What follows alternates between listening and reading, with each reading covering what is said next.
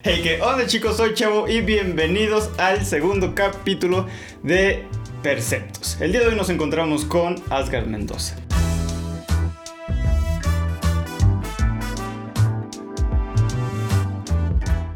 Men, ¿cómo estás?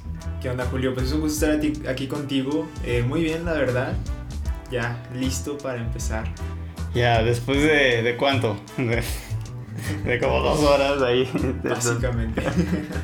Bueno, una disculpa, pero es que estamos haciendo algo, una, una nueva modalidad, como ya están viendo, eh, como estoy cambiando tarde las cámaras, pero bueno, esperemos que funcione. Y bueno, el día de hoy pues nos encontramos con Asgard. Y bueno, ¿de qué quieres empezar a hablarme? Híjoles, ¿de qué hablamos? ¿De qué hablamos? Bueno, a, a mí me interesa, me interesaría empezar como hablando acerca de... La, la otra vez, si, si te acuerdas que est- estábamos grabando un, un capítulo para nuestra escuela, un video para nuestra escuela. Así es, sigue saliendo. Eh, sí, van a seguir saliendo pues nuevos clips de esa conversación que tuvimos, pero se me hizo algo muy curioso, algo, algo, algo de eso. Que, que- ¿Qué cosa? ¿Qué cosa? al final de todo, de todo, de toda nuestra, nuestra charla, nuestra entrevista, se me hizo muy curioso algo que Asgard dijo. ¿Qué dijo? A ver. Muchísimas gracias, Julio, por propiciar este espacio de diálogo. Oye, ¿qué onda, ver? Quería preguntarte de, de dónde sale esta, esta diplomática forma de hablar. ¿Sabes? O sea, porque hasta parece que es natural para ti, y, pero es tan recta, tan decente, como si un presidente me estuviera hablando, men. Oh, vaya. Eh, pues sí, sí creo que sea muy natural. Es algo con lo que me siento cómodo y siempre fui serio y seco en mi manera de hablar. Era, bueno, soy hijo mayor, en algún momento fui hijo único. eh, mis tíos me llevaban mucha edad y era con quienes convivía porque no tenía primos. Entonces creo que la persona más cercana a mí me llevaba 11 años de diferencia. Y bueno, fue aprendiendo a hablar como ellos. Era la forma en la que yo hablaba. Y me sirvió mucho todo lo que tiene que ver con modelos diplomáticos, eh, Moon, G20, porque en estos modelos tienes que hablar con un protocolo muy estricto. Y básicamente era como yo hablaba normalmente. Entonces, pues me, me encantaron estos modelos, ¿no? Porque puedo hablar de esta manera y aparte van enriqueciendo tu léxico porque no sueles hablar de delegados, delegaciones, resoluciones, eh, conflictos armados y bueno, te va dejando más palabras. Sigo hablando de esta manera seria, seca, eh, formal, pero también tengo un poco más de vocabulario, pero te diré, tiene su, es una espada de doble filo, porque también si hablas así de diplomático, de formal, puedes llegar a intimidar a las personas y tal vez no presentas tus emociones. Entonces, a la, a la hora de crear vínculos, a la hora de crear relaciones, puedes intimidar a las personas por cómo les dices las cosas. Y el, es que no sé si está enojado, me habla feo. Pero no, es mi forma de hablar y también tienes que irlo trabajando porque está bien padre hablar formal, a mí me fascina, pero si llegan situaciones en las que va generando distancia con las personas. Mm, ¿Y, y cómo solucionas eso? O sea, si, si, no sé si les llegas a avisar de, oye, pues es que así hablo yo, pero no, no te, no sientas que, que te estoy regañando o algo así. Eh, pues va dependiendo, es mucha comunicación, es decir, les, las vas observando. Si se siente, eh, si siento que se están distanciando, ah, pues hago este hincapié, ¿no? Yo les digo que así es como hablo. Intento hacer bromas, eso ayuda mucho también. Mm. Eh, pero luego, no sé, la ironía, por ejemplo, te puede jugar en contra si no entienden que, que es sentido figurado. Son como situaciones. tu, tu, tu voz puede parecer que no, que no, por ejemplo, que no, no hablas irónicamente, ¿o sí? Así es, sí me ha pasado que luego digo algo según yo en tono irónico y la gente se me queda viendo así, híjoles. Híjoles. ¿En serio piensas eso? Así es. Oye, oye, pero está bien, ¿no? O sea, porque yo una vez leí en un libro que a las personas les es más fácil como confiar en personas con, con- con tu misma voz, ¿no? Eh, O incluso interactuar, ¿no? Por ejemplo, hay personas que exageran mucho sus emociones, personas en las que me- yo me incluyo, y hay personas que son, que como que retraen demasiado sus emociones, entonces las personas que andan en ese punto medio son a las que todo el mundo le cae bien, ¿no? Entonces yo creo que en ese aspecto es, es algo positivo, ¿no? Pues eso es lo importante, encontrar el equilibrio y sí siento que mi forma de hablar naturalmente transmite más confianza y compromiso. Pero de allá que transmita las emociones es como esta parte que me cuesta trabajo y que he estado trabajando pues, durante muchísimo tiempo. Yo, yo me considero una persona que sí transmite eh, a veces emociones un poco exageradas y, y, es algo que no puedo controlar y es algo a, la, a, lo que las personas pues les molesta. Hay, hay, hay varias personas que sí como que prefieren no estar con gente tan que expresan sus emociones tan fuerte. Pero pues sí, no sé. Depende de la situación. La verdad es que sí me ha ayudado muchísimo. Eh, pero luego no sé, no es el mejor tono de voz para una fiesta, por ejemplo.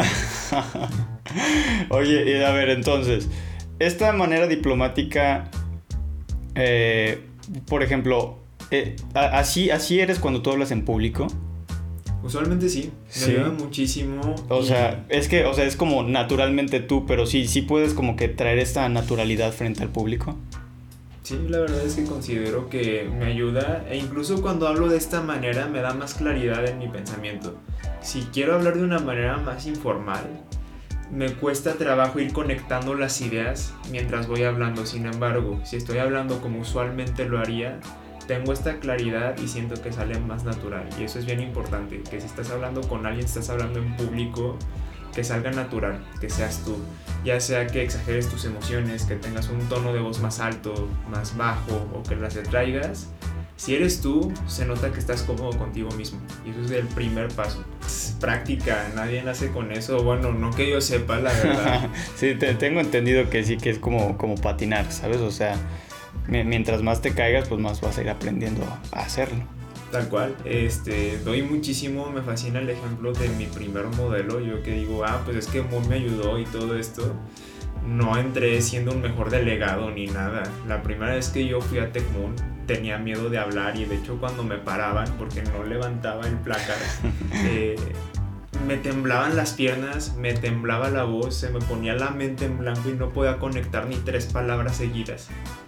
Y así empecé, eh, y empecé a hablar, empecé a hablar, cada vez me iba soltando un poquito más, al final terminé encantado de la experiencia, pero fue hasta la segunda, hasta la tercera vez que realmente pude controlar estos nervios, los seguía teniendo, no van a desaparecer, pero los puedes controlar. No estaba temblando ya eh, y podía hilar mis palabras. Vas encontrando también como las estrategias que te apoyan. En ese momento me ayudaba mucho tener una libretita y entonces iba escribiendo las ideas claves y me paraba con mi libretita. Y así era más fácil poder conectar las ideas hasta que eventualmente me sentí seguro y me di cuenta de que no necesitaba la libreta. Mm, sí, la, libreta incluso eh, en, en, ocasiones puede ser como un ancla, ¿no? De, de, decir, ok, o sea, por ejemplo, si llevas un guion a, a la escuela en, en, una presentación, el hecho de tener un guion te hace decir como de, ok, si, si la empiezo a regar, ahí está esto que me puede salvar, ¿no? Y el hecho de tener confianza con esta ancla, pues hace que, que pues estés más tranquilo y que no te pongas tan nervioso. Esto de los nervios es, un, es una cosa tremenda. De hecho, incluso gracias a los nervios es, es por lo que el hablar en público se convierte en, el, en uno de los temores más grandes de, de las personas, ¿sabes? Sí. Mi caso tal cual y tienes que aprender a controlarlos. Eh, nunca desaparecen pero realmente los nervios están ahí para apoyarte. Te apoyan y tú más bien los vas intencionando porque naturalmente te van a apoyar a que huyas del lugar porque esa situación no te gusta. Pero también te pueden ayudar a enfrentar. Y esos nervios se van a convertir en adrenalina y esa adrenalina te va a per permitir hacer, pues ahora sí que lo que tú quieras, como quieras tú afrontar estos desafíos. Eh, yo creo que uno de los consejos que a mí me sirvieron mucho era respirar eh, pensar en cómo el aire fluía a través de mi cuerpo hasta mis pulmones y después exhalar, tardando muchísimo. Este, era 7 segundos inhalando, 7 segundos exhalando, unas 4 veces antes de pasar a hablar para poder controlar los nervios. Bajas tu ritmo cardíaco, estás más consciente de tu respiración, de tu cuerpo en general y entonces al hablarte es más fácil, no te quedas sin aire, eh, tarda un poco más en llegar como este pánico, los nervios los vas a seguir teniendo. Eh, y sí, me ayudaba muchísimo respirar, llevármela con calma, recordar que no me iba a pasar nada malo, no tenía por qué huir de ese lugar, solo iba a decirles lo que pensaba uh -huh. y hacerlo. E, Es muy interesante esto que mencionas, ¿no? Esta, este ejercicio, porque no sé si te acuerdas que, que en, en, la escuela yo me veías leyendo un libro de, de fuerza de voluntad. Precisamente tenían este ejercicio que, que tú acabas de mencionar, con la diferencia de que era entre 10 y 12 segundos de eh, inhalación y exhalación. Y según este libro, que se llama The, eh, the Power of the... No, The Instinct of the... ¿Cómo se dice fuerza de voluntad en inglés? Willpower. The Instinct of the Willpower, algo así, ¿no?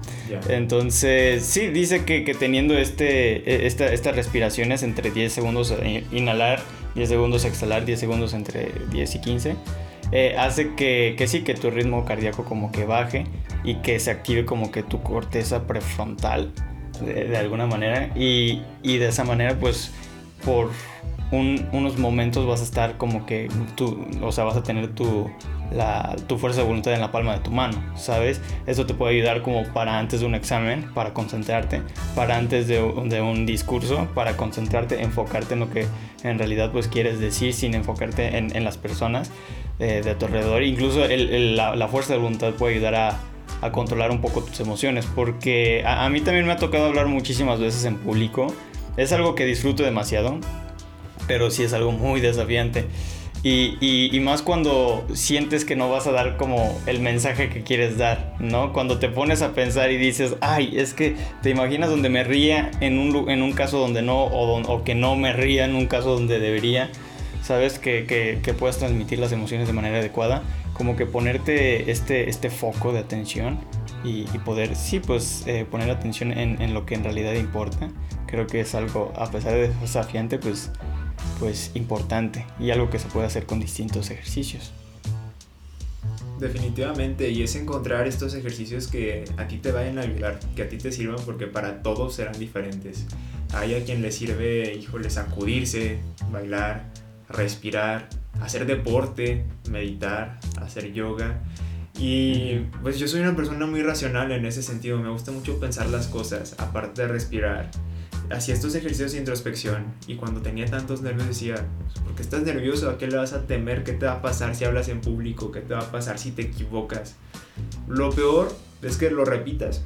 Eh, pide una disculpa tal vez y lo repites y ya, se acabó. Entonces ver que realmente nada importante está en juego y que no te va a pasar nada a ti, pues ya se querer experimentar. Sí, sí. No hay nada que perder. Totalmente. Y y pues sí, no sé, de hecho hubo un maestro una vez que, que, que, me dijo que, por ejemplo, cuando tuvieran nervios, es algo como que sientes aquí y es, y es esta adrenalina que, que, sientes aquí, ¿no? Al estar hablando. Pero la, la puedes como que liberar poniendo tus palmas así y apachurrando, ¿no? Como que esta, esta presión se libera de alguna manera. o por ejemplo, si encuentras una pared, pues como que intentar empujarla como si la quisieras mover, como para liberar toda esa adrenalina. Hubo también incluso una persona que una vez me dijo, oye, es que esta, la, la adrenalina, el sentir la adrenalina y, y, el sentir la emoción, una emoción de una alegría, una pasión por querer hacer tus cosas, son emociones que que se confunden demasiado. Entonces, incluso tú, tú mismo te puedes poner a la idea de que no estás nervioso, sino que estás emocionado por querer como que ya empezar a transmitir tus ideas, ya llegar y empezar a hablar de lo que quieras hablar. Entonces, pues no sé, son de las clases de, de tips que uno se guarda como para estar más confiado al momento de hablar en persona, ¿sabes? O sea, enfrente de gente. Ah, está bien padre, no he escuchado el de las palmas. Yo creo que lo voy a intentar alguna vez, es interesante. está muy bueno, a mí me funciona demasiado. Va, va, que Sí. Entonces, ¿cómo le haces para transmitir emociones cuando tienes que hablar en público? Pues, si estás hablando con el público, tienen que saberlo, tienen que estar pues al pendiente de esto. Es mantener un contacto visual con ellos, usar tus manos, tus manos expresan muchísimo más de lo que tal vez puedas expresar con tus palabras y también si estás parado, la forma en la que te mueves, la forma en la que caminas, la forma en la que te paras, la forma, eh, bueno, ya lo dije, en la que usas tus manos, pero todo esto combinado también te ayuda a generar esta dinámica con ellos, te ayuda a ir viendo cómo es que ellos se sienten y también estar al pendiente de su lenguaje no verbal. Porque eso te puede decir mucho sobre qué es lo que tienes que hacer, qué es lo que les está interesando o qué es lo que les está molestando. Si estoy hablando sobre, no sé, los munes y veo que penan los ojos, ah, ok, pues mientras hable de eso, puedo verlos a ellos, puedo explicarles para que lo sientan más personal. Y si veo que les está molestando un comentario que hice este, sobre, no sé, una persona, un deporte A, bueno, pues entonces tengo cuidado, ¿no? Al mencionar estos temas porque hay personas que les está incomodando. Y así generando esta dinámica, realmente no hay una fórmula mágica porque cada audiencia, cada discurso va a ser diferente, tiene un diferente propósito y las personas vienen con un mindset diferente. Pero poder evaluarlas en el momento y el poder cambiar, adecuarte a todos estos factores, te ayuda a que puedas transmitir tu mensaje de manera efectiva.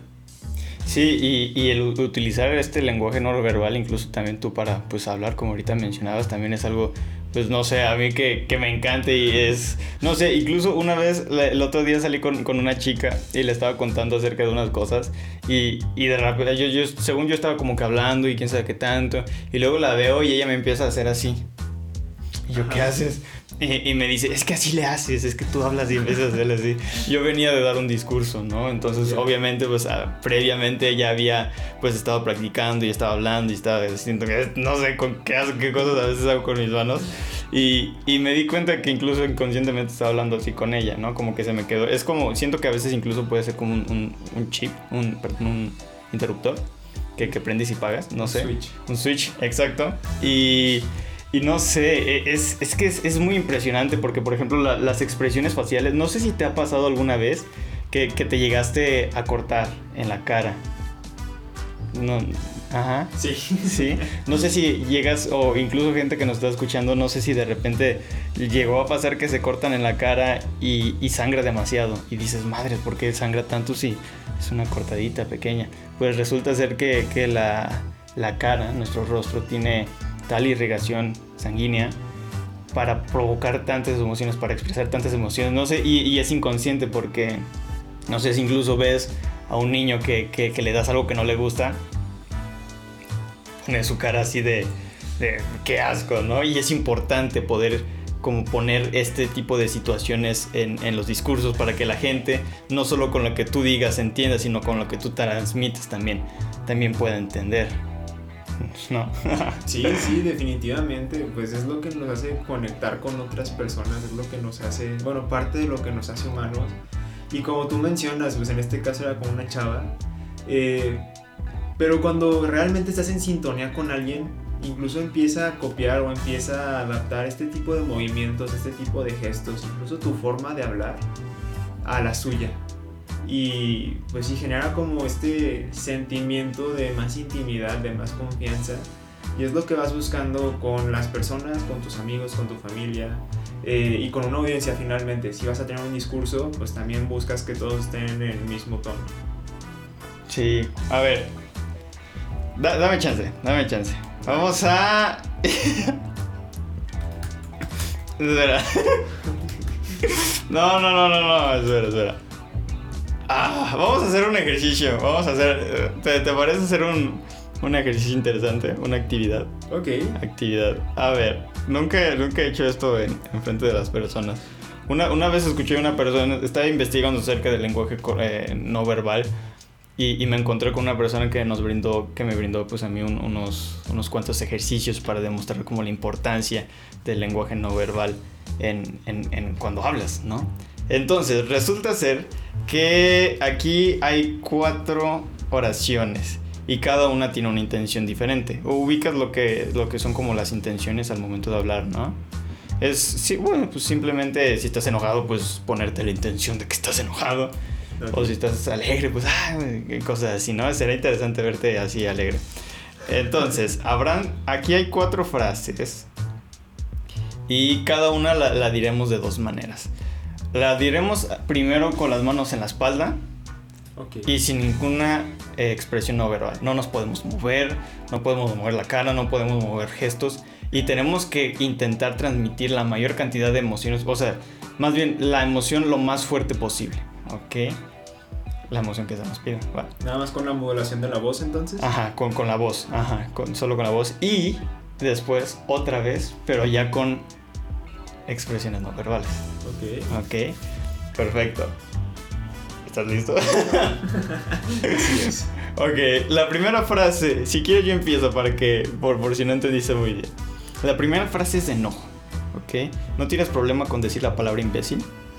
No, no tengo ningún problema. Ok, de todos modos no es para de decir solo a nadie, nomás es con, con la intención de, de, un ejercicio, ¿no? Entonces, la primera frase es, escúchame bien, imbécil. ¿Ok? Mira, la voy a decir yo, con las manos en la espalda. Y, sin, sin, y, y tirar a matar, ¿eh? Tirar a matar.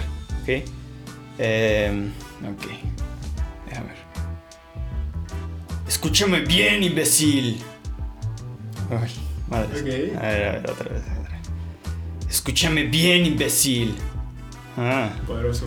poderoso, ¿verdad? Ahora, ahora va con la... No te lo estoy diciendo a ti, ¿eh? Yo lo sé, yo lo sé. Ahí va, otra vez. Ahora con, con lenguaje no verbal. Escúchame bien, imbécil. Ah, ¿Suena diferente? Definitivamente. Se siente diferente. Se siente diferente sobre todo al poder expresarlo, al poder dar como esta descarga con el dedo. Ok. Es más punch. Ahora vas, vas tú. La misma frase. La misma frase. Enojado. Enojado. Ok, ok.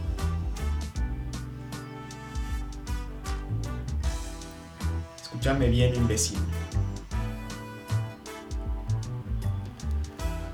Y ahora con las manos ya, ¿verdad? Con todo lo que... Sí, sí, sí, ya, ahora con lenguaje no verbal. Dale. Escúchame bien, imbécil. Bien, bien, está interesante escucharte enojado. No me imagino, no, no me imagino cómo debe ser tenerte enojado, ¿eh? Qué, qué miedo. Pero ok, vamos con la siguiente frase, ¿va? ¿Te late? Dale. Sinceridad. Para esto tú me vas a ganar, men. Oh, le moví a esto. El lenguaje no verbal. Estamos emocionando mucho. Ok. Esto es de sinceridad, transmitir en sinceridad. Mamá, te lo juro, no te estoy mintiendo. Ok, mamá, te lo juro, no te estoy. Mamá, coma, te lo juro, coma, no te estoy mintiendo. Punto. Ok, ahora sí. Ay, ¿cómo lo hago esto? Hace mucho que no lo hice. A ver. Ah, ok. Mamá, te lo juro, no te estoy mintiendo. No, no, no. Ahí, ahí mo- moví la cabeza. ¿eh? ¿Sí viste cómo moví la cabeza y lo- las cejas? Eso es lenguaje no verbal. Mamá, te lo juro, no te estoy mintiendo. Ay, madre. es complicado, dices, ¿no? Es muy parco para nosotros. Es- sí, no, demuestras tanto la emoción. Exacto. A ver, ahora. Con, con, con las manos, cuando. A ver. ¿Con, ¿Cómo le haría? Por ejemplo, a ver, me llego con mi mamá. Mamá, te lo juro, no te estoy mintiendo. Mamá, te lo juro, no te estoy mintiendo. ok, bien, ok, vas, vas. Dale. Mamá, te lo juro. No sé, un poquito Ah, está, está, está interesante tu manera de sinceridad. A ver, ahora ya. Vamos con la segunda. Dale, dale. Mamá, te lo juro. No te estoy mintiendo. Ah, vaya, ¿eh? Qué diferencia, qué diferencia. Vamos con la tercera. Tristeza. Ok. Se murió mi perro, mi compañero de la vida. Estoy devastado. Madre, si todavía aquí está mi perrita, man. ¿Te imaginas? Que Me voy, escuche. me voy a poner aquí a llorar. Eh, es interesante como, por ejemplo, una vez hablé con un, con un artista y le dije, con, sí, con alguien, alguien que actúa, ¿no? En obras de teatro. Y, y es, es, es complicado las obras de teatro porque incluso ahorita que estamos hablando de, de lenguaje no verbal, ellos tienen que hacer, por ejemplo, ahorita tú y yo estamos hablando a una cámara que está a un metro de nosotros. Pero ellos en un, en un escenario tienen que estar demostrando sus emociones a gente que está a 20 metros de lejos, a 10 metros, o sea, entonces tienes que exagerar todo tan grande y tienes que sentirlo tanto que lo puedas exagerar así, es algo totalmente desafiante. Y, estaba hablando con uno y le dije, entonces, ¿cómo le haces para sentirte totalmente triste? O sea, que quiera llorar. Me dijo que es muy curioso cómo... Y, y yo le mencioné, le dije, oye, y te pones a pensar en alguna escena triste, te pones en, por ejemplo, si te está muriendo tu mamá, te pones a pensar que tu mamá se está muriendo o algo. Me dijo, yo una vez le pregunté eso a mi maestro de teatro y me dijo, no, eso no lo hagas, nunca lo hagas, porque como las obras de teatro se tienen que repetir varias veces, el mismo sentimiento, o sea, el imaginarte a tu mamá muriéndose una y otra y otra y otra y otra vez, o sea, hace que psicológicamente no puedas soportarlo. ¿sabes? Y puede, puede tener, pues, o sea, consecuencias. No sé si me doy a entender. Entonces, híjoles, para hacer eso está, está muy cañón. No sé, ahorita se me llegó la idea, pero bueno, nomás porque me acordé de, mi amigo Esteban, un saludo. Esteban Quito. Tristeza, se murió mi perro, mi compañero de la vida. Estoy devastado. Por eso, ah, me acordé porque no, no, no quiero, no quiero acordarme, no quiero pensar que mi perrita. Ok. Se murió mi. Ah, espera. Se murió mi perrita. Eh, mi perrita, mi perro. Se murió mi perro, mi compañero de la vida. Estoy devastado. Ah, hasta, es que por ejemplo en la cara sí la traigo como. La tenía como decaída. Pero bueno, eh, eso, eso cuenta, ¿no? Así es.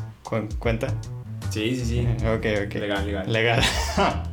Ahora con, con, con las manos. Se murió mi perro, mi compañero de la vida, estoy devastado. Se murió mi perro, mi compañero de la vida. Estoy devastado. Madre, sí la hago para actor, ¿no? Se siente. Se siente, se siente. ahorita nos va a estar viendo un, un actor profesional y va a decir, ah, pues, qué menso este güey. Va, señor Asgard. Vamos a darle.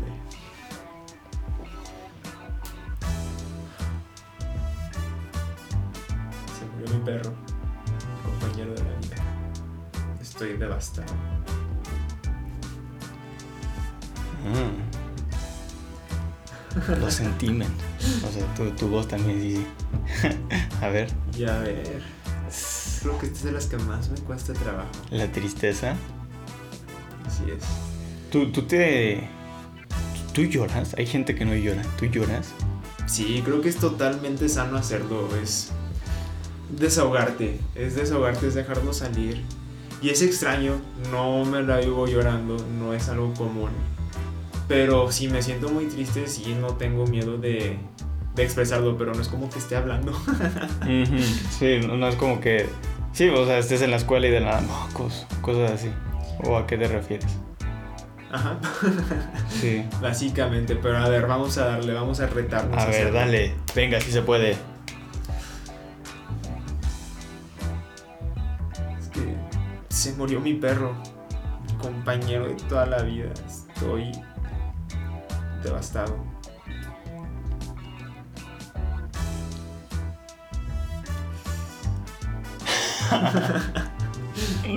ok, vamos con la otra, vamos con la última. También creo que ha de ser desafiante para ti por lo mismo que dices que no puedes expresar bien emociones. Alegría. Ok. ¿Sí te puedes poner alegre? Claro que sí. Claro que sí. ok, a ver. Me gané la lotería, estoy feliz. Ah, a ver. Me gané la lotería. Estoy feliz. Andrés, se siente una atadura muy fea, ¿eh? Sí. A ver, ahí va ahora. Con, con las manos. En la lotería estoy feliz. ¡Me gané la lotería! ¡Estoy feliz! Eso. Ah, buena, buena. Vas tú, vas tú.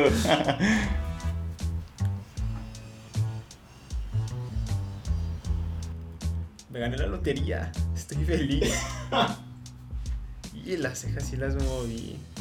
Sí es difícil sin moverte. Me gané la lotería. Estoy feliz. Buena, buena, buena. Somos, muy buena, muy buena. Nomás hay una, un, ejercicio que, que se me acaba de ocurrir. Un ejercicio interesante. Un ejercicio interesante. Y, y con esto podemos entender como la importancia de, del lenguaje no verbal. Y lo difícil que es no involucrarlo. Sí, no manches, te sientes atado, sientes que no, no puedes moverte. Es, es, algo del día a día, ¿sabes? Nuestro cuerpo está diseñado para transmitir emociones de todas partes. Así es. Pues bueno, ¿de qué más quieres hablar, Sir Asgard? Yo, yo, yo sé que tú eres una persona muy líder, tipo líder, ¿no? Tú, tú eres líder de, de, de, algunos grupos. Cuéntame un poquito acerca de eso. Ok, bueno, actualmente soy el presidente de la SAPREPA, del PEC, la Sociedad de Alumnos de Preparatoria. Soy el secretario general del MUN MX eh, de la región Occidente. Este, ¿qué más? ¿Qué más te puedo contar, Julio? Este, bueno, está esto de la SAPREPA, está esto del MUN MX Y como tal no es que sea el líder, pero vamos, estamos reviviendo, estamos reactivando el grupo de ecología de Ecotec. Em, estoy en el programa también de guardianes, en esto de embajadores, embajadores Tech, que son como los que más le he invertido en este momento. ¿Y cuáles serían? Ajá, eso te iba a preguntar. Por ejemplo, los pilares de tu vida, ¿en, qué se, se, diferenciarían? O sea, ¿cuáles serían los pilares de tu vida, pues? Pues a mí me gusta pensar en estos pilares como valores. Creo que es lo más importante. Eh, la honestidad. Yo pondría la honestidad, la aceptación hacia los demás. Este, el agradecimiento. El agradecimiento y la humildad son bien importantes. Eh, y la confianza. Tienes que aprender a confiar en las personas. Esos serían mis cinco pilares. Para que ellos confíen también en ti. ¿no? De hecho, eso también es parte de, de los discursos. O sea, tú tienes que creer realmente lo que estás diciendo para que la gente también pueda creerlo. es. Y, y, de hecho cuando tú hablas, por ejemplo, de una, a mí me tocó una vez en donde yo intenté decir una anécdota que ni era mía y nadie me peló, nadie me vio, nada de nada, fue una que me encontré por ahí y, y sí, o sea, porque no, no, no, conectas tú con lo que estás diciendo, ¿no? Es algo que le pasó a otra persona y puede que tú también conectes con alguna anécdota que, que no sea tuya, pero lo importante es conectar con lo que tú sientes para poder transmitirlo, ¿no? Definitivamente, si tú no te la crees, ¿cómo esperas que los demás se la crean? Exactamente. ¿Y, y cómo es este, bueno, ahorita regresando al tema de, de, de ser líder, ¿cómo, ¿cómo, tú consideras que, que, eres como líder? O sea, ¿cuáles son las cualidades que tú piensas que tienes muy, muy fortalecidas para, para tomar este papel? Lo que yo veo en mí, que creo que es lo que más he estado trabajando cuando se trata de poder liderar, es la vinculación. Porque el ser líder no implica ser un jefe. Y eso ha cambiado sobre todo en tiempos recientes. Se ha hecho más grande la brecha. Un líder es quien puede vincular a las personas que tienen el talento con las personas que realmente tienen las necesidades. Y como tal, no estás tú haciendo el proyecto, no eres el único, no eres el mártir, vamos Eres la persona que tiene la capacidad de ver lo que pueden hacer los demás, los intereses de los demás y las necesidades que tienen para poder integrarlos. Si a ti te gusta esta parte de la ecología y no encuentras qué hacer, ah bueno, pues aquí en el campus, por ejemplo, caso de Ecotec, estamos buscando gente que esté interesada en la ecología y que nos apoye este, con este programa de bandera ecológica. Y es eso, poder unirlos con un objetivo en común que se vean como aliados y que puedan trabajar para lograr ciertas metas y después, eh, pues ya sea que se acaben en ese momento o seguir con los proyectos, ya va dependiendo de qué es lo que estás liderando, qué es lo que quieres eh, lograr. Pero esta parte de establecer un objetivo en común y poder unir a las personas para que te apoyen a llegar a este otro lado. ¿Y tú cómo, cómo, cómo le encuentras como este, esta solución efectiva?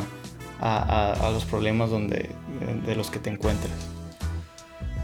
Em, pues es extraño este proceso para encontrar una solución efectiva.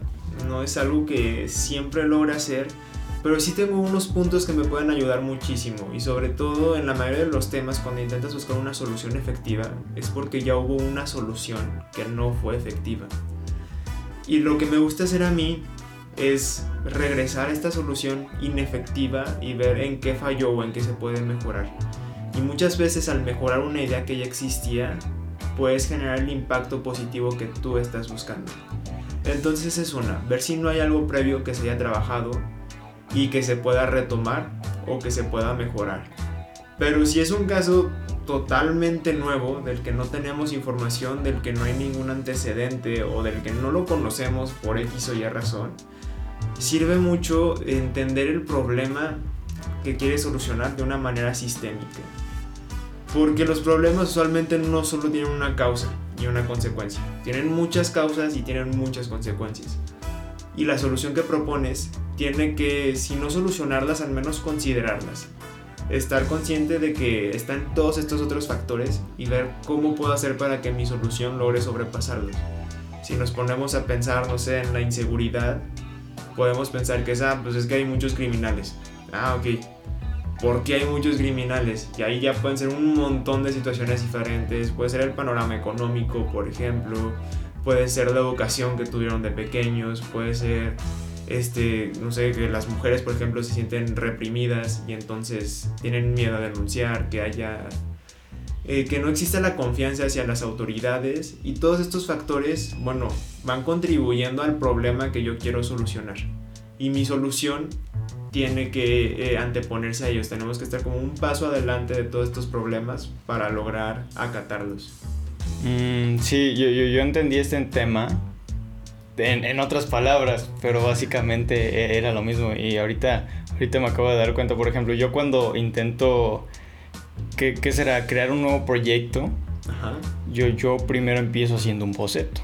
¿no? Es, es con, lo, que, con lo que empieza, pues el, el, esqueleto, la esencia de lo que sería mi proyecto. Eh, vomito todas mis ideas, eh, escribo todo de todo en un proceso creativo que, que incluso ya en, hay para hacerme promoción, ¿no? Si, si, no han visto mi video de procesos creativos, véanlo, va a estar acá arriba eh, o en YouTube. Y, pero sí, o sea, y con base a este, este, este boceto lo vas modificando cada vez más para que cada vez luzca mejor, ¿no? O sea, y bueno, y es lo que mencionabas al principio, esto de si, si, es, si hay una como tipo de eficiencia es porque algo se hizo mal. Entonces es algo que, se tiene que ir estando constantemente mejorando, ¿sabes? Y, creo que incluso a veces llega a ser como una habilidad que, que empiezas a crear porque el hecho de encontrarle como soluciones efectivas a cosas tan grandes, hace que las cosas, que, que, problemas tan pequeños tal vez los sepas manejar de una mejor manera. Yo, yo me acuerdo, y ahorita que mencionabas esta, esto acerca de la diferencia de, jefe y, y, líder, me acuerdo de, de, una historia que una vez a mí me, me contaron de, pues, o sea, para dar introducción, ¿no? Obviamente, pues ahorita ya no se puede fumar en los restaurantes, estamos conscientes de eso, ¿no? Eh, bueno, en el, en el área cerrada. Sí. Resulta ser que eh, en este restaurante habían dos trabajadores que en sus horas libres eh, decidían fumar. Y en este restaurante pues incluso habían letreros, ¿no? De que decían no fumar y en donde ellos descansaban había uno y les valía y ellos fumaban ahí. Resulta ser que pues el gerente todo el tiempo les decía, oigan, no fumen, oigan, no fumen, como un jefe, ¿no? Los mandaba, les decía que no lo hicieran sin por qué ni nada y les decía, no fumen. Y los chavos pues como eran pues chavos, pues, o sea, hacían caso porque era el jefe, pero como que no, no, no empatizaban con él, les valía un poquito el, el, contexto y fumaban en otro rato, ¿no? Cuando se iba el, el, gerente y todo eso, el gerente se daba cuenta. Entonces el gerente decidió como que cambiar esto y dijo, ok, vamos a intentar hacerlo más empático y de una manera que, que funcione, ¿no? Entonces lo, que él decidió hacer pues fue como hablar como un líder, ¿sabes? Y, es impresionante porque él se fue un día eh, en su hora de descanso donde ellos fumaban, los encontró otra vez fumando. Y le dijo, oigan chicos, sacó dos cigarros que él tenía, se los dio y les dijo, por favor háganme el favor de fumarlos, pero afuera, porque aquí no se puede fumar, ¿no? Entonces, no sé qué tan real sea esta historia porque suena un poco ficticia. igual y sí, yeah. igual y sí, una disculpa si, si lo es. Pero, pero se puede notar, ¿no? En esta, en esta anécdota como la diferencia entre, entre un líder, un jefe y todavía pues lo que es como empatizar con una solución efectiva. ¿No? Todo en uno. Es impresionante, a mí me encanta todo eso. Sí, definitivamente. Incluso si la historia fuera verídico o no, este, la analogía que tiene está muy padre. Y esta parte de un, líder, de un jefe no tiene el por qué explicarte. Él solo es el jefe, es la autoridad y tú te cuadras. Sin embargo, un líder es un similar a ti. Es una persona que también puede ser este, un miembro que hace el trabajo del equipo. Y básicamente lo que te está demostrando es que tiene esta visión, que sabe a dónde quiere llegar y sabe cómo poder involucrarlos a todos y por eso es el líder. Pero no es una figura de autoridad como tal, eh, como un jefe, digámoslo así, y sí tiene que explicar el porqué de las cosas. ¿Cómo, cómo le demuestras a, las personas, a tu equipo, que estás trabajando sin tener que decirles que estás trabajando?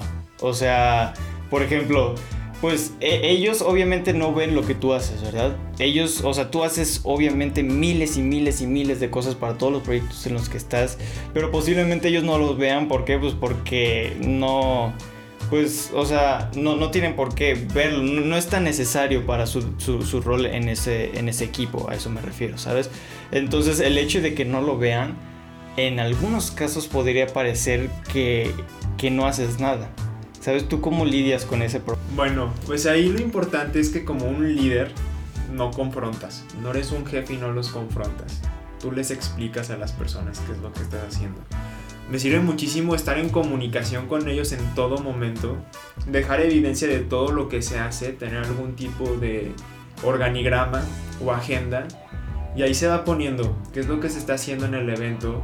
Les muestras finalmente cómo vinculas. Tienes que saber qué estás haciendo y eso sí es bien importante. Si por ejemplo te dicen, este, no sé, luego me pasa en el Moon, por ejemplo, pues hay diferentes áreas, no hay diferentes secretarías y entre ellas a veces no saben qué es lo que hacen porque el líder es el que tiene clarísimo qué es lo que están haciendo todas y cómo se afectan entre ellas o cómo contribuyen entre ellas. Y si estoy hablando con una persona que se encarga de hacer los protocolos, todas estas reglas para el modelo, las reglas del juego, vaya, mientras estoy con esa persona, eh, cualquier inquietud yo la puedo ir resolviendo. Y si no puedo ir preguntando a las personas indicadas. Y me dice, ah, oye, pero ¿qué pasa con la logística del evento? O sea, si vamos a poder poner esta regla en base a la logística que tendremos, eh, suponiendo, no sé, de quitarse los cubrebocas, por decir algo. Y yo como líder, como ya platiqué con la parte de la logística, le puedo decir, ah, pues fíjate que con logística se trabajó esto y entonces sí se va a poder aplicar esto de los cubrebocas, por decir algo. Y así con todas las áreas, es poder vincularlas, poder saber qué están haciendo y entonces en el momento que ellos te preguntan, lo ideal es que tú sepas decirles cómo se conecta lo que ellos hacen con las demás personas. E incluso, bueno, en este caso ocupamos autorización de directivos, por ejemplo, y tenemos un grupo de delegados que van a participar. Y también es conectarlo y que todos sepan qué se está haciendo. Y esa es básicamente eh, la manera, a través de evidencias y a través de esta comunicación, que evito este problema de decir, bueno, ¿y pues tú qué haces, no? ¿Por qué estás en esa posición? Ah, pues yo estoy aquí porque estoy liderando y puedo ver todas las áreas y te puedo decir cómo podemos sumar tu trabajo con las demás personas que están aportando para este mismo objetivo. Y, y todo, se, todo se puede meter ahí, o sea, todo desde, desde mensajes que mandas, correos que mandas y cosas así, se, se, se mete a, este, a, esto, a estas cosas que tú dices. Sí, este, es irlo cuidando. Tienes que cuidar mucho esta parte de la comunicación. Porque puede haber malentendidos, pero ahora sí que entra todo. Todo lo que tenga que ver con coordinarlos, todo lo que te apoya a ti a generar eh, los pasos suficientes para alcanzar esta meta, este objetivo, va ahí. Y pueden ser conferencias, pláticas, en mensajes de WhatsApp, correos electrónicos. También depende del tipo de formalidad que tú le quieras dar al asunto y del tipo de respaldo que quieras tener si estamos en un modelo diplomático todo serio, pues obviamente un correo va más ad hoc a un mensaje de WhatsApp. ok, ¿qué te parece hablar sobre becas internacionales? yo, sé que, sabes mucho de esto, ¿no? y, y que te encanta todavía. Vamos, pues, ¿cómo quieres que empecemos, Julio? ¿Quieres que te diga en general cómo son estas becas. Sí, para dar introducción, ¿no? O sea, creo que el, el nombre es bastante intuitivo, pero para dar introducción a, a, a, lo que es. Perfecto, pues son experiencias, oportunidades bien específicas que te apoyan eh, en algún aspecto. Puede ser económico, puede ser vivencial, puede ser en especie para generar algo, o sea, para vivir estas experiencias y usualmente tienen un valor eh, académico, de liderazgo o artístico, denotan como que estas habilidades, ¿no? Son procesos bien competitivos, una beca internacional implica que personas de todo el mundo, de muchos países pueden aplicar y usualmente este premio eh, o estas facilidades se les otorgan a muy pocas personas. Entonces es común que vayan a aplicar eh, mil, diez mil, cincuenta mil personas y que solo 10 o 20 personas terminen ganando estos apoyos. Pero pues es eso, es básicamente un proceso competitivo que busca sacar a las mejores personas según los estándares de una organización para eh, invitarlos a vivir una experiencia única. Y la verdad es que no conozco a ninguna persona que haya ganado una beca internacional la primera vez que aplicó a una convocatoria. Entonces se va haciendo como esta comunidad que sigue aplicando y sigue aplicando y vas aprendiendo cada vez que te dicen que no. Hasta que bueno, eventualmente hay quien sí consigue estos apoyos. Mm, ¿Y tú has aplicado para alguna? Así es, yo he aplicado a becas internacionales. Este, dos que me acuerdo ahorita, una era de British Petroleum, una empresa petrolera de Gran Bretaña. Y otra que recuerdo es la de Rise for the Future, y esa es nuevísima. Y sí, eh, en ambas me dijeron que no. Ah. son procesos larguísimos, la verdad es que son muchos paneles en los que te ponen a prueba. Y puede ser desde generar un proyecto, por ejemplo, tener una entrevista, este, tener que hacer algún tipo de video presentándote. Y muchas veces vienen preguntas difíciles de contestar, como ¿por qué te tengo que dar este apoyo a ti y no a otra persona? Entonces se vuelve muy competitivo en algunos aspectos y en otros tienes que trabajar en equipo. Te van probando en diferentes situaciones, en diferentes escenarios. Y pues es eso, la gente va siendo eliminada en estos procesos de manera escalonada. Y tú vas avanzando, vas avanzando, avanzando. Y puede que hayas tenido ya siete paneles diferentes entre entrevistas, videos, retos. Y que en el octavo te digan muchas gracias por participar, pero en este momento no te está buscando a ti. Y pues ya, o sea, se acabó. Así te faltara solo un peldaño, solo un... Sí, solo una intervención.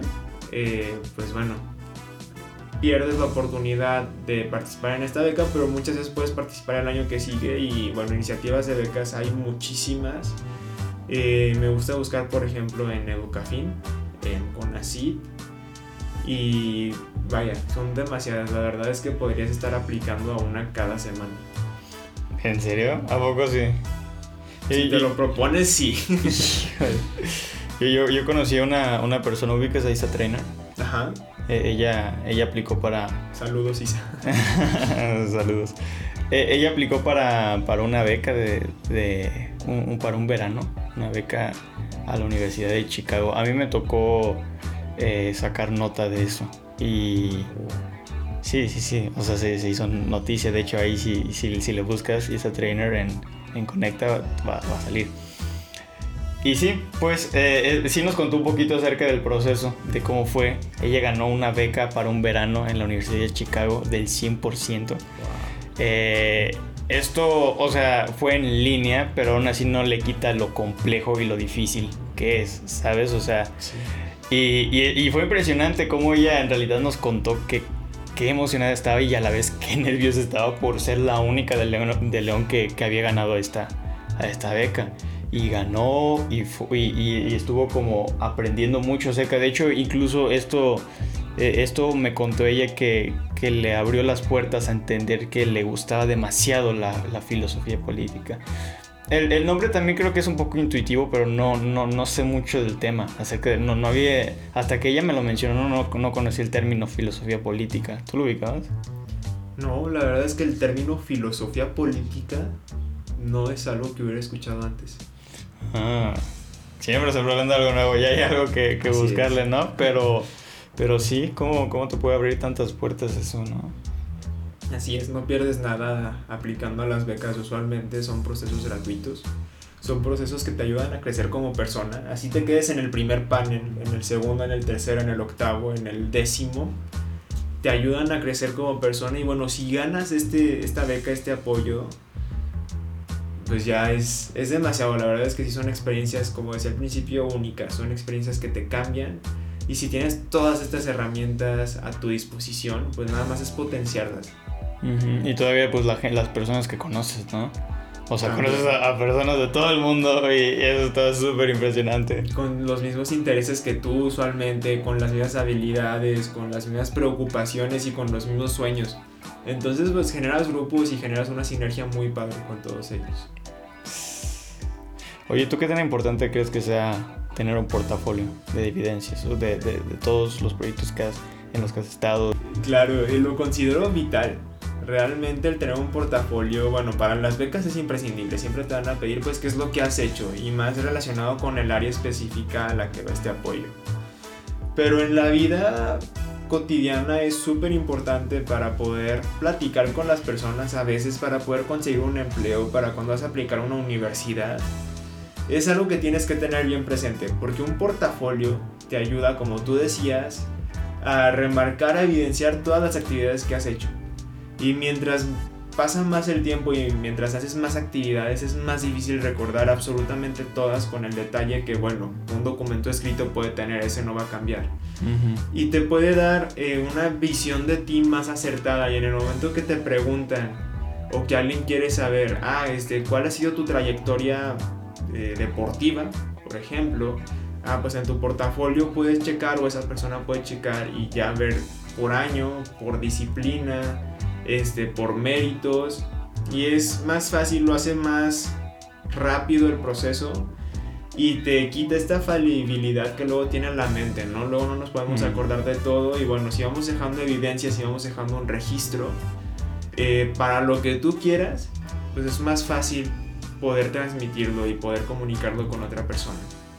¿Y, tú dónde, dónde recomendarías hacer uno? O sea, yo por ejemplo he visto personas que hacen documentos de PDF, he visto personas que hacen como presentaciones y también los tienen como en PDF, tienen las imágenes, links, tienen pues el, el, texto de lo que quieren decir. Y he visto también personas que lo tienen en línea, que es como una página en línea donde, por ejemplo, yo, yo estoy mucho en contacto con muchas personas que, que, toman, que están en el medio audiovisual, ¿no? Entonces tienen estos portafolios de internet y, y, ahí suben todas sus fotos, todos sus videos, todas las colaboraciones que han tenido. Entonces, ¿tú dónde, dónde o dónde te sentirías cómodo haciendo un portafolio? Pues iba dependiendo mucho de para qué lo quieres. Para este aspecto visual, este audiovisual, se me hace genial poder hacerlo en una página de internet, por ejemplo porque, pues sí, hay mucho contenido eh, de diversas fuentes, puede ser video, puede ser audio, pueden ser imágenes. Y te apoya que sea así. Yo te diría lo que denote más lo que tú quieres. En mi caso, usualmente los portafolios que hago suelen ser académicos o de liderazgo. Entonces me ayuda más a hacer un documento de Word, hacer de un formato bonito, claro, y después lo descargo en PDF, pero busco más que nada poder poner de la manera más clara y concisa ¿Qué es lo que hice? ¿Quién lo avala? Usualmente puedes hacer una institución, va a ser tu prepa, tu primaria, tu secundaria. ¿En qué año lo hice? Y bueno, la evidencia, ¿no? Ah, tengo algún tipo de diploma sobre eso, tengo algún tipo de constancia. Rara vez involucro fotos porque se puede hacer la mayoría de las cosas académicas que yo he hecho se pueden avalar a través de documentos, por ejemplo. Mm. Y también por eso no me sirve tanto hacerlo en una página web Ah, bueno, si quisiera poner muchos videos, pues sería algo diferente, pero sí voy poniendo ahí los vínculos de lo que yo quiero resaltar. O el documento entero y ya pueden ver los documentos, las constancias y las imágenes cuando es que las pongo. Y ahí en el portafolio también pones como las habilidades que tienes, ¿no? O sea, de, de, ciertas maneras creo que se puede intuir, por ejemplo, si, si pones cosas, demasiadas cosas de, de, de Munes, de Tech Munes, cosas así, pues obviamente la gente puede deducir que, ah, ok, este chavo sabe debatir, ah, ok, sabe investigar, ah, ok, sabe hablar en público, ¿no? Sí. Pero, ¿qué, qué tantas, cosas, qué tantas como habilidades tú, tú pondrías así tal, tal cual en, en, sí, pues en una, en una diapositiva, en una cuartilla? Y sí se pueden poner, ¿eh? Se pueden poner las habilidades. Sí, tal cual, así como de uh, habilidad para hablar en público o algo así. Sí, eh, yo de hecho lo pongo así, las que ponía es, bueno, pues poder hablar en público, poder trabajar en equipo.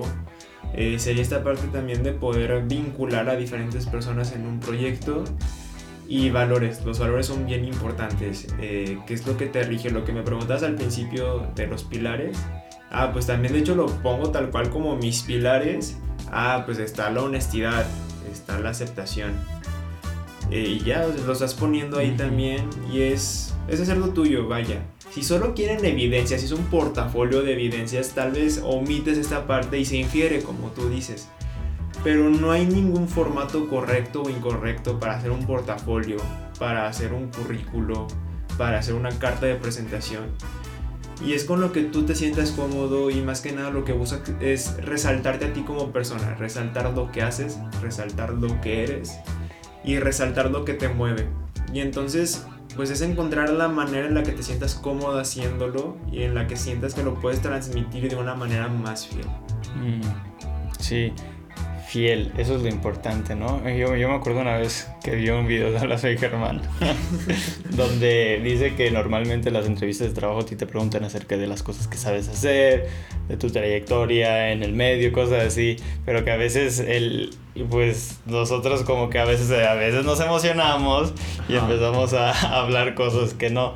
Entonces creo que, no sé, creo que poner, incluso aunque sea un, exagera un poquito más de lo que, de lo que es, al final se da cuenta, ¿no? Al final, al final todos se dan cuenta quién eres y, no, no sé qué tan conveniente sea, ¿sabes? Sí, no, no es conveniente en definitiva porque en teoría estás demostrando lo que sabes hacer. Entonces, si yo quiero, no sé, ganarme una beca, por ejemplo, estoy aplicando una beca este, para un centro de robótica internacional, yo la verdad es que no tengo experiencia en robótica.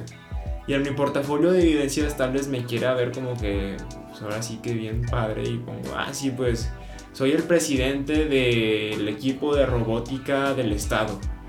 Y dicen, ah, qué padre, pues fíjate que aparte de todo lo que haces el presidente del equipo de robótica del estado, ok, vamos a aceptarlo. Y entonces, pues en ese momento seguramente va a llegar este momento en el que tienes que demostrar que sabes hacer eso en este caso, pues yo mintiendo esta parte de la robótica, no sé, me ponen ahí frente a un robot y me dicen, ok, este, coordina el equipo, eh, haz que salga, tienes 30 minutos. Y te quedas de madre, ¿y ahora qué hago, no?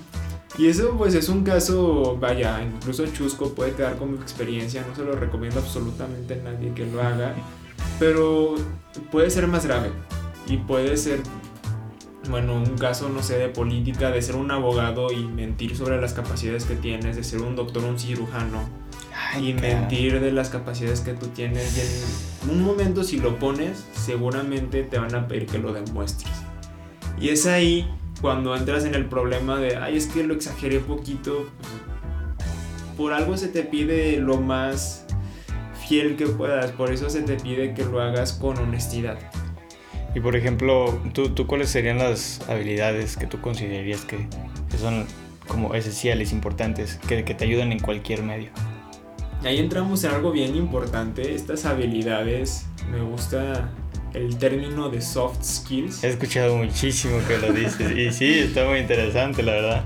Sí, es básicamente, bueno, hay habilidades, sobre todo en este mundo que cada vez es más cambiante, más inmediato y más incierto los conocimientos duros, que bueno, es lo opuesto a los soft skills, suelen quedar obsoletos cada vez más rápido, porque cada vez en el mundo en general hay más información. Y no es un crecimiento constante, es un crecimiento exponencial. Mm. Entonces es bien pesado mantenerte el día sobre, no sé, supongamos todo lo que pasa de política. Regresemos 200 años tal vez si a mí me interesaba la política, pues no iba a saber qué estaba pasando en Inglaterra, en Siria. Solo podía saber lo que estaba pasando en Guanajuato, tal vez solo en mi colonia. Y era muy fácil saber todo. Y vivir en esta burbuja. Y tal vez lo que sabía me iba a servir por muchísimo tiempo. Ahora, si quiero aprender de política, híjoles, pues tengo al alcance información de los 190 y pico países del mundo. Ahí depende de qué tan estricto nos pongamos con qué es un país y se van actualizando las noticias por medio del internet cada segundo. Entonces en este momento podría dedicar de años de mi vida a aprender todo lo que ha pasado en el mundo y para cuando acabe la situación sería otra totalmente diferente. Y ese es el problema de las hard skills, que es conocimiento puro y bruto, pero como estamos generando tanto conocimiento y tantos datos de una manera tan rápida, suelen quedar obsoletos y era antes lo que se buscaba fortalecer que supieras eh, sumar, multiplicar, dividir. Y bueno, ya sabe qué tantas fórmulas habrá, ¿no? por el contrario, una soft skill es algo inherente al ser humano. Es algo que está dentro de nuestra naturaleza y que como tal no cambia. Podemos mejorar, sí, podemos afinar estas habilidades, sí, pero no suelen quedar obsoletas, porque es algo que ocupamos siempre, es algo que nos hace humanos. Y estas pues son, por ejemplo, eh, la comunicación. mm, como estábamos viendo, pues es bien difícil no usar las manos, no usar los gestos. Sí, sí, sí. El trabajo en equipo, el pensamiento crítico, la innovación.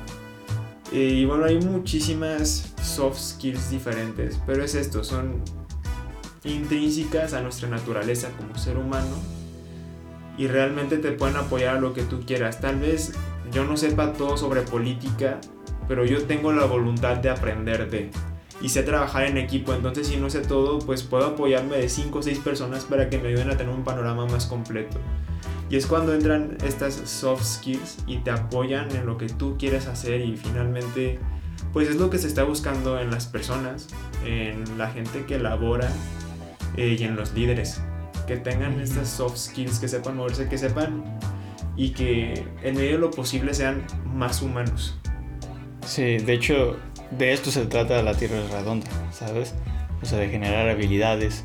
Y, y como tú lo dices, o sea, son, están tan apegados a, a, a nuestra alma que, que, incluso, por ejemplo, algo tan sencillo, no sé si, si se, se puede vincular, pero por ejemplo, algo tan sencillo como los hábitos, el poder dominar los hábitos, o sea, los hábitos es, es algo que, que, tanto que nosotros tenemos y tanto así que este, incluso pues los animales lo tienen, ¿sabes? Pero el hecho de poder dominarlos y, pon y poner como la balanza a tu favor es algo que a pesar pues, o sea, nadie nace sabiendo y es lo que decíamos al principio, ¿no? Nadie, nadie nace sabiendo todo esto. Tal vez a algunos se les facilite, tal vez a otros no. Pero al final de cuentas, pues siempre se va a poder como que mejorar, ¿no? Nunca, nunca estás como en la posición donde no puedas mejorar, donde no soy de esta clase de persona, no soy de levantarme temprano, no soy de, de cosas así, ¿no? Eh, o sea, porque en realidad no es que la gente no sea de ese tipo, o sea, sí son, solo que les hace falta como mejorarlo, como, sí, pues entrenar este, esta habilidad que no tienes tan desarrollada y es es algo como, por ejemplo, ahorita hay gente que no, no sabe hablar en, en público y, y, no se te ven a ti y dicen, no manches, es que seguramente pues Asgard eh, desde siempre pudo hablar bien, a él se le facilita y todo esto, pero eh, hay veces donde las personas no ven que hubo todo un proceso detrás, ¿no? Que de toda una vida tú tuviste desde, desde pequeño que, hablar en, en, persona. Yo también tuve que, que decir poemas en frente de auditorios y todo bien. Eh, no sé, todo bien robótico. Me acuerdo que, que eran poemas. Pues los poemas también tienen que, que, que utilizar pues, tu lenguaje no verbal y yo tenía que hacerlo, pero como estaba muy mecanizado todo, pues no sé, estaba Super aprendiendo, bien. ¿no? Pero sí, todas estas habilidades, incluso pues, o sea, a mí a veces me es difícil hablar en frente de cámaras, no te voy a mentir, o, o hablar en, en, público, a veces como que, ah, me, me glitcheo, pero sigue siendo parte del proceso, ¿no? Para, para seguir mejorando, y creo que eso es algo que todos tenemos que tener en mente, que cualquier habilidad que no, de la que no, que, que no puedas dominar, es porque no la has practicado, pero siempre está la posibilidad de practicarla y ser un experto en eso. Tal cual es no tener el miedo a fracasar, porque si nunca fracasas, nunca puedes aprender. Y las veces que más aprendes es de hecho pues de tus errores. Si siempre te va bien en la vida por cuestiones de suerte, nunca vas a saber qué es lo que hiciste bien, no lo vas a poder replicar. Sin embargo, si tú vas fracasando, pues sabes qué es lo que no tienes que hacer y entonces vas eliminando diferentes posibilidades y al final tienes un camino más claro, sabes el por qué llegaste ahí. Entonces es eso, este, tal vez me vean hablando muy bien las personas en ese momento, pero hubo muchísimas veces que yo también la regué y que me quedé en blanco frente a un público, tenía un guion y tuve que improvisar porque ya no me acordaba qué onda. Estaba haciendo mis movimientos muy bien y de repente me tropecé. Así, así ha pasado. No. Y es eso, es ir aprendiendo y no tener miedo a que pase. Si yo vivo con el miedo de que la próxima vez que hable me voy a tropezar, nunca voy a volver a hablar. Porque siempre va a estar la posibilidad. Sin embargo, ya pasó. Ya me he tropezado mientras hablo y ya he perdido la noción de qué es lo que estaba diciendo. Pero ya sé qué es lo que tengo que hacer. Uh -huh. No tengo que entrar en pánico, no va a pasar nada malo. Tengo que revisar que esté bien para empezar. Sí, dentro de lo que cabe. Y seguirle. Este es algo normal, no te van a linchar porque te hayas caído. Tú sigue con tu mensaje, da el mensaje. Usa eso a tu favor. Puedes regresar este, y hacer mención de que te caíste. Y es esto de poder cambiar, ¿no? De hacer cada cada diálogo, vaya, cada speech que haces eh, único. Lo vas adaptando dependiendo de todas las variables que entran en juego en ese preciso momento y también nosotros somos seres cambiantes. Sí, y, hace que, que, empatices más con el público, ¿no? Porque, por ejemplo, me acuerdo una vez que precisamente Franco Escamilla, el comediante, se tropezó en un escenario, ahorita me acordé.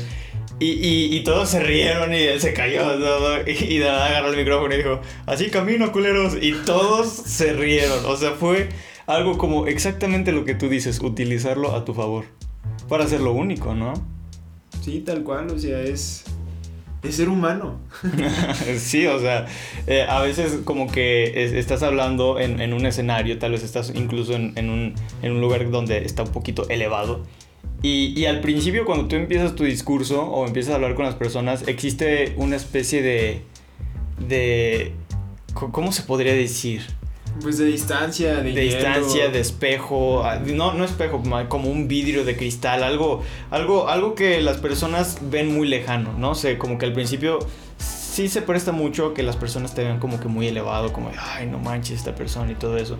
Pero, pero es importante como que también para poder empatizar con ellos, darles a entender que, tú eres como ellos, sabes que no estás en un pedestal, que no eres más importante que, ellos, que, simplemente sabes de algo que te gustaría compartir con ellos, ¿sabes? Y el hecho de que la gente entienda y que diga, ok, este también es humano, este también se equivoca, y solo viene ahorita a pasarla bien y hablar bien conmigo y, y aparte enseñarme cosas, es algo sumamente importante y que se aprecia demasiado en los, en los discursos, ¿sabes?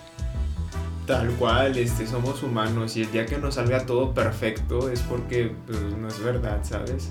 Este, Algo estamos perdiendo nosotros porque solo puede ser una computadora. Y si quisiéramos perfección, que nadie se equivocara y que no tuviéramos este dinamismo, pues sí, o sea, podríamos hacer todo en este momento a través de la tecnología, finito. Pero nos gusta la interacción humana, este, nos gusta poder empatizar con las personas, tener este ingenio de poder usar lo que hay a tu alrededor en este momento y transformarlo para potenciar tu mensaje. Y hay que usarlo. Y a veces va a jugar en tu contra, a veces te vas a caer, a veces te vas a trabar, a veces vas a tener la mente en blanco pero como ser humano vas a saber cómo salir de esa. ¿Qué es lo que ocupas para hacer de ese, bueno, se puede ver como un error al principio, algo característico, algo que recuerden las demás personas por tu ingenio, por tu astucia, por el nivel de empatía o humor que tuviste y va haciendo las experiencias memorables. Y tal vez si hubiera sido un discurso perfecto, no lo recordaría. Sí, de hecho, por ejemplo, a, mí me gusta, a mí me, me, atrae mucho hacer ese tipo de cosas. Me acuerdo una vez donde, la, primera vez, la primera vez donde improvisé en, un discurso, porque pues obviamente todos empiezan eh, hablando en público, memorizando a, rajatabla todo, todo tu diálogo, ¿no? Derecha, izquierda, izquierda, derecha, ¿no? Al principio, pues eso de memorizártelo te da más confianza, dices, ok, ya no, no se me puede ir nada, aunque no, te voy a decir, men, es, es algo que yo personalmente, personalmente digo que es un error memorizar eh, los, los, diálogos, ¿no? Pues siento que es, como, si, como si Google estuviera hablando, ¿sabes? O sea, como si, o sea, ellos podrían en todo caso pues buscarlo en internet y, que lo dijeran, pero ellos vienen a, escucharte a ti, ¿sabes? Eh, me acuerdo, te decía, me, acuerdo, me acordaba de, de una vez donde, la primera vez donde me improvisé, me acuerdo que estaba intentando explicar yo mi tema con, con mis propias palabras. Yo, yo, yo anoté, me acuerdo que leí bien todo el documento de información que tenía, lo leí varias veces y luego saqué puntos importantes. Y así practicaba, practicaba hablándolo eh, a un espejo. Y me acuerdo que ese día que yo presenté, una amiga antes de que, una amiga mía, antes de que yo presentara, presentó un punto importante que yo quería mencionar. Bueno, no que yo quería mencionar, pero lo escuché y dije, oh, esto puede, puede vincularse a lo que yo digo, ¿no?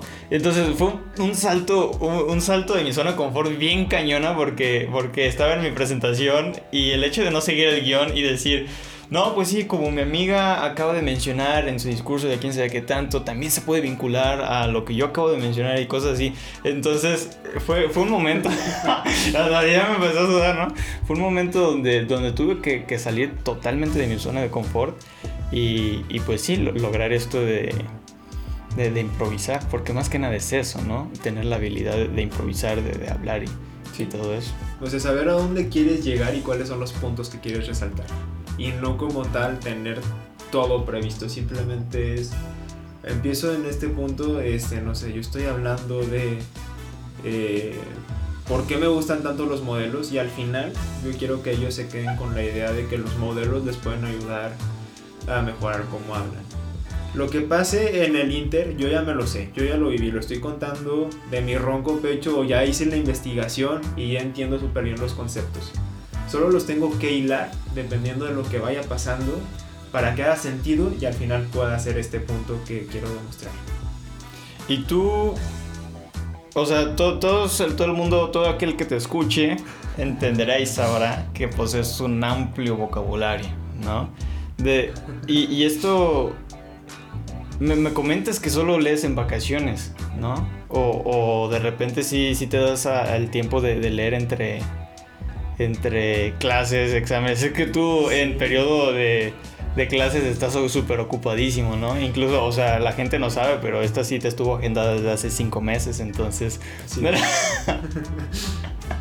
no, pero ¿cómo, de dónde sale toda esa cantidad de vocabulario? Por ejemplo, gracias por propiciar este espacio de diálogo. de la lectura, a mí me gusta muchísimo leer, tal vez no leo... Eh, como en sentido recreativo para relajarme y divertirme, cuando no son vacaciones, pero para mis trabajos, para mis investigaciones, me gusta muchísimo poder leer. Y puedes ver videos y te lo puede platicar tu profesor y te lo puede platicar tu amigo. Eh, y puedes intentar tú sacar tus propias conclusiones, claro. Pero la lectura es una herramienta padrísima y que te habilita, pues sí, muchísimo de, léxico, incluso te da una manera diferente de pensar. Eh, recapitulando, por ejemplo, pues a veces para los MUNES, a mí me sirve muchísimo leer las resoluciones previas. Si estoy en el Comité de Asamblea General, ah, pues cada que el Comité de Verdad de Naciones Unidas de Asamblea General se junta, generan una transcripción de todo lo que se dijo, de todas las votaciones que hubo, este, de todos los problemas que hubo.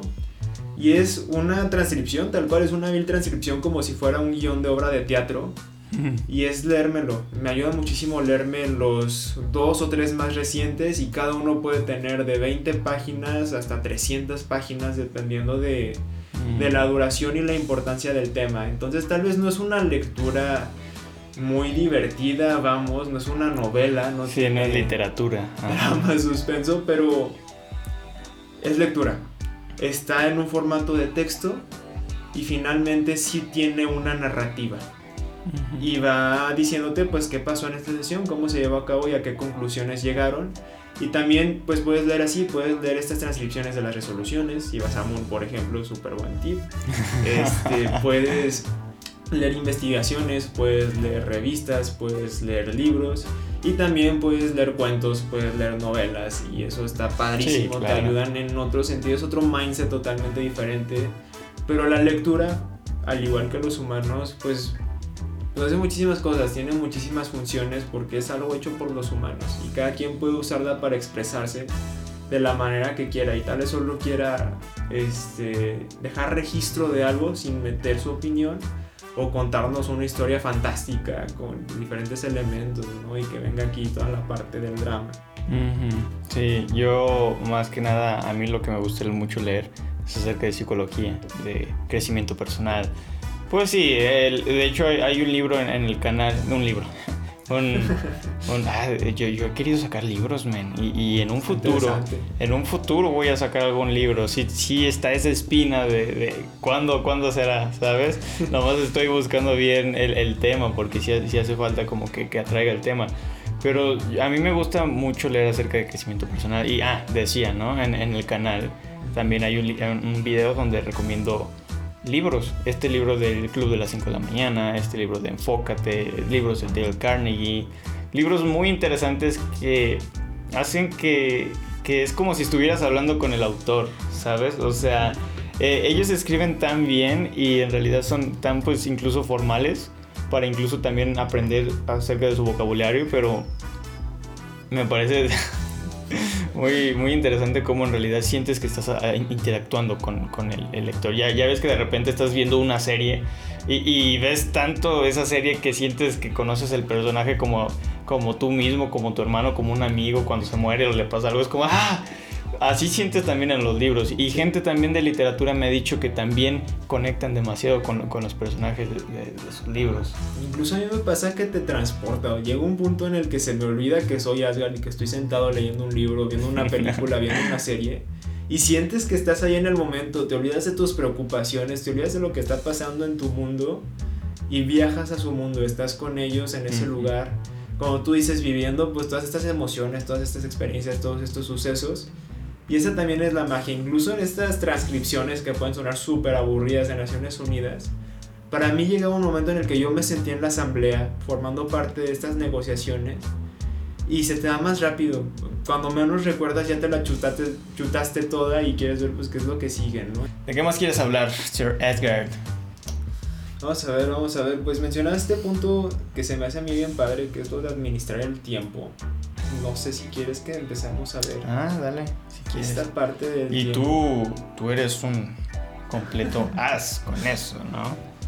Vaya, vaya, muchísimas gracias. Pues a mí me ha ayudado mucho. Este, a una analogía no puedo recordar quién me la dijo. Pero es suponer que nuestro tiempo es un frasco, un frasco vacío. Y el aire que está dentro de ese frasco representa todo el tiempo que tenemos y tú puedes llenarlo con diferentes cosas. Pero hay dos maneras de llenarlo. La primera forma de llenar este frasco es poner, por ejemplo, piedras muy grandes adentro. Cuando esté lleno este frasco, pones unas piedras un poco más pequeñas. Luego, nuevamente, cuando lo vuelves a llenar, si lo sacudes un poco, va a quedar espacio y puedes meter grava. Y ya lo llenaste de grava, ¿no? Luego lo vuelves a sacudir y todavía puedes meter algo de arena y todo bien. Lo volvemos a sacudir y todavía le puede caber algo de agua. Entonces ya nuestro frasco tiene piedras grandes, piedras pequeñas, grava, arena y agua.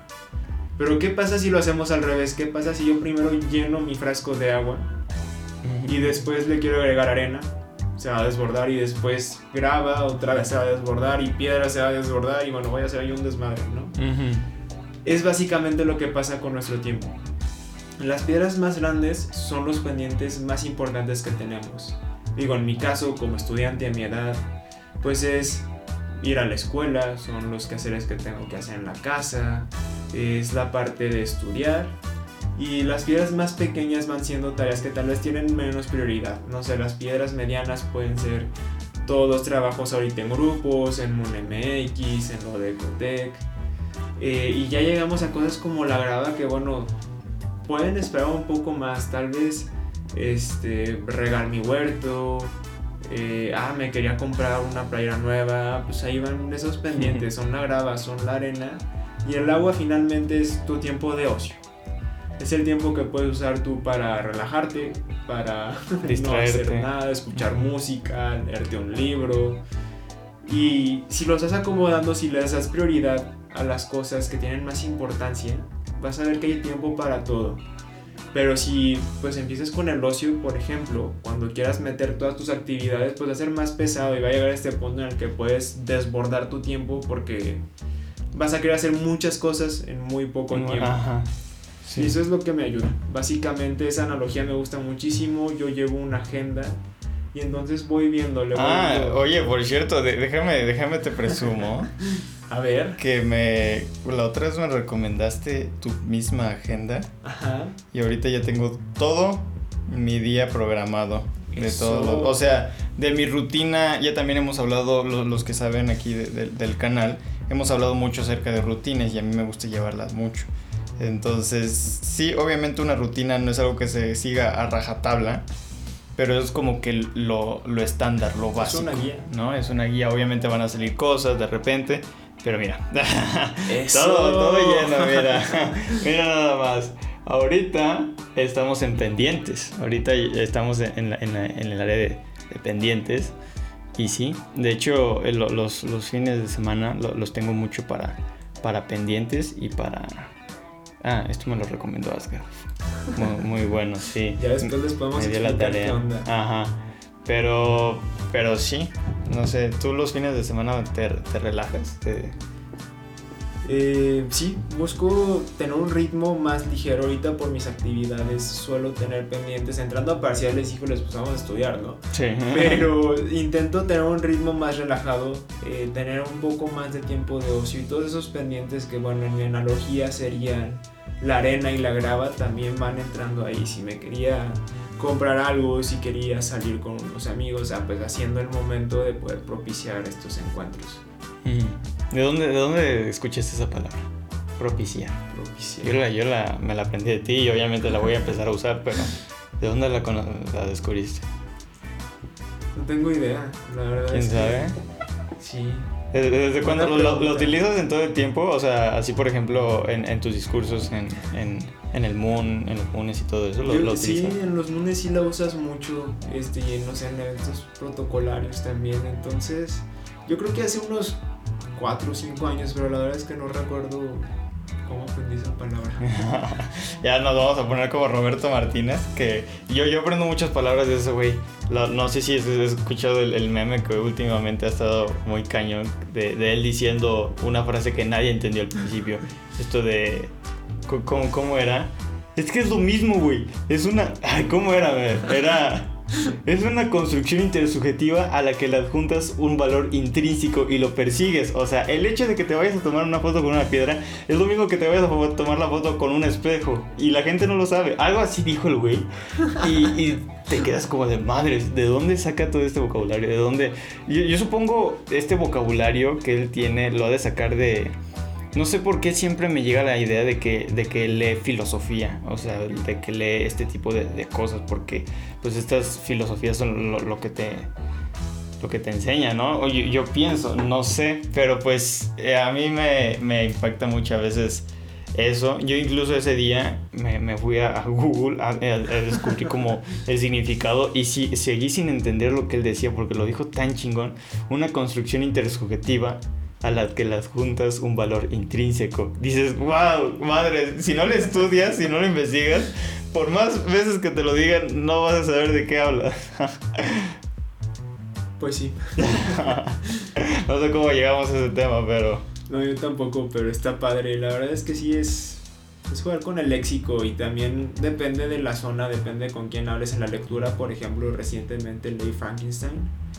Y la forma en la que describen las emociones, que puede ser una página entera o dos páginas de cómo se sentía en ese momento, no le hice este enojo.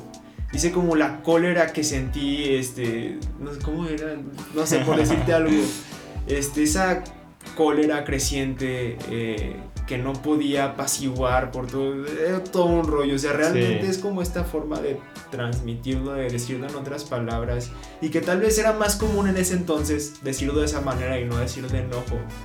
Pero ahorita no lo vemos así. Y el poder recuperarlo a través de la lectura pues estuvo muy padre este e incluso que estético era muy bonito el ver reflejada la emoción en tantas palabras. Es como si me dices pues a ver descríbeme el azul. Pues qué te voy a decir del azul y es para mí Mary Shelley en ese momento logró describir el azul y es como ah, no, la, la". Es como Kafka, ¿no? Si te acuerdas que yo en aquel momento estaba muy, muy como que clavado en eso. así es No, hombre, todo, todas unas páginas para describir exactamente. O sea, aquí en este momento Kafka lo describiría como, no, pues, en- o sea, obvio, no, no voy a utilizar su vocabulario porque no sé, pero la manera en la que él tan detalladamente describe sería de que no, pues es que Asgard ahí con su, mina- con su mirada intensa, con unos audífonos negros y, y, un logo rojo, con sus manos cruzadas, una postura recta, que se ríe desde el corazón, cosas así, ¿no? Tanto, tanto texto para describir y me encanta cómo hay tanto vocabulario para, para describir una situación. También me gusta mucho esta serie de... ¿Cómo se llamaba esta serie? Eh, la ley de los audaces, así está en español, pero en inglés es... es- ¿no, no, no lo ubicas? no ¿Cómo se llama esta serie? Es Suits, Suits. Suits No lo ubicas, es, es de Ah. unos, ¿cómo se llama? De unos abogados. Ellos, el, el, el Harvey, hay un güey que se llama Harvey, que está como en el top de todos. No manches, todo el tiempo se la pasa diciendo cosas tan impresionantes. ¿sabes? Y, y a mí me gusta aprender mucho de, de, eso, o sea, de repente lo escucho y digo, wow, ¿qué significa eso? o sea, toda la frase, ¿qué significa? Y me pongo a buscarlo y digo, wow, y lo anoto, ¿sabes? O sea, la verdad sí, yo, yo soy mucho de, de anotar. No sé tú si, si de repente es tal cual. La verdad es que sí. Sí, tienes una libretita o en el celular. Va dependiendo, usualmente usaba libretitas, pero ahorita estoy usando cada vez más libretas en mi computadora. Eso me ha ayudado más porque es más rápido y puedo escribir más rápido aquí en el teclado que tal vez con papel y una hoja. sí. Papel y un lápiz. Papel y una hoja. Sí, yo, no, con eso es imposible. yo también en el celular ya, ya hemos eh, hablado mucho, ya he mencionado mucho acerca de eso, de cómo me encanta utilizar como mi celular. Y de hecho también antes yo utilizaba como una agenda en escrito. Y si era, si costaba, ¿no? Ir a tu mochila, sacar la agenda, buscar lápiz pues, y, empezar a escribir que solo ahorita sacar el teléfono, pues, desbloquearlo y empezar a escribir en, tu agenda, ¿sabes? Yo creo que te lo facilita. ¿Qué, qué, qué, tan, ¿Qué tan conveniente tú crees que sea el estar cada vez dependiendo más de la tecnología? pues es un paso necesario. Y la verdad es que nos ha apoyado muchísimo. Este, sí, hay que cuidarlo, hay que tener moderación nosotros en nuestro uso y consumo de tecnología. Pero incluso a pesar de todo esto, tal vez puedan traer efectos negativos, pero pues es el periodo en el que mejor hemos vivido. Y es gracias a toda esta tecnología, todos estos avances. Y en ese sentido, yo no tengo miedo al progreso porque es básicamente lo que nos ha hecho ir mejorando, ir descubriendo todavía más, tener nuevas formas de compartir todas nuestras ideas y todo eso que nos hace humanos. Y entonces solo busco tener un equilibrio con eso, como con todas las demás cosas. Pero se va a convertir en parte de nuestra vida y por ejemplo, pues tampoco es que le tenga miedo a los alimentos y también pues podrían acabar con nosotros y destruirnos si no tenemos moderación, pero esa es la clave, es tener moderación con tu uso y consumo de tecnología en este caso para poder sacar el mayor provecho posible y minimizar todos los aspectos negativos que sí, definitivamente tiene. Yo creo que incluso también tienes que entender bien cómo, cómo funciona todo, ¿no? O sea, entender eh, qué es un celular, obviamente en primer lugar, pero todas las desventajas psicológicas, emocionales que, que, este contribuye, ¿no? Cuánta distracción puede generar, cuánto, o sea, entender como todo el concepto y de ahí como que ver si puedes rescatar algo y, y usarlo a tu favor, ¿no? Bien decía este, este Sócrates. Eh, sí, al, ¿cómo decía este güey?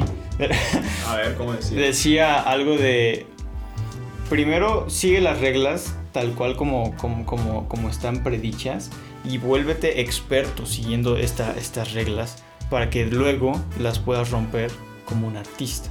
¿no? Es el hecho de dominar tanto un tema como, como se te enseña a dominarlo para luego entender en realidad qué es lo que te conviene, qué es lo más eficiente, qué es lo que más se te acomoda y cambiarlo, ¿sabes? A, a tu favor.